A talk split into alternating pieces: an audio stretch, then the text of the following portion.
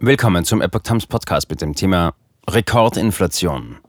EZB-Direktorin will nach US-Zinsentscheid Leitzins erhöhen. Ein Artikel von Epoch Times vom 6. Mai 2022. Angesichts der Rekordinflation im Euroraum von 7,5 Prozent hat Isabel Schnabel, Direktorin der Europäischen Zentralbank EZB, angekündigt, den Leitzins im Juli erhöhen zu wollen. Nach heutigem Stand gehe ich davon aus, dass wir im Juli die Zinsen erstmalig erhöhen können, sagte sie der Bild. Zuvor hatte Schnabel dem Handelsblatt lediglich gesagt, eine Zinserhöhung im Juli sei möglich.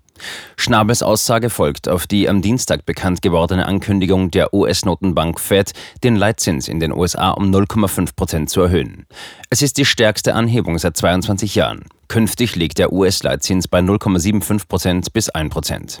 Im Euroraum beträgt er aktuell weiterhin historisch niedrige 0 Prozent. Commerzbank-Chef Volkswirt Jörg Krämer sagte der Bild dazu, die Zinserhöhung der US-Notenbank setzt die EZB unter Druck, jetzt ebenfalls zu handeln. Schließlich hat nicht nur Amerika ein Inflationsproblem, sondern auch der Euroraum.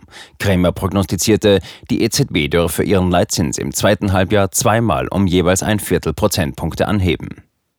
Grundsätzlich gelte aber wegen des Kriegs, höhere EZB-Zinsen seien noch keine vollkommen ausgemachte Sache. So könne die EZB im Fall eines Gasembargos gegen Russland und einer Rezession im Euroraum davon absehen. Aktuell agiere die EZB noch zu zögerlich, sagte Krämer weiter.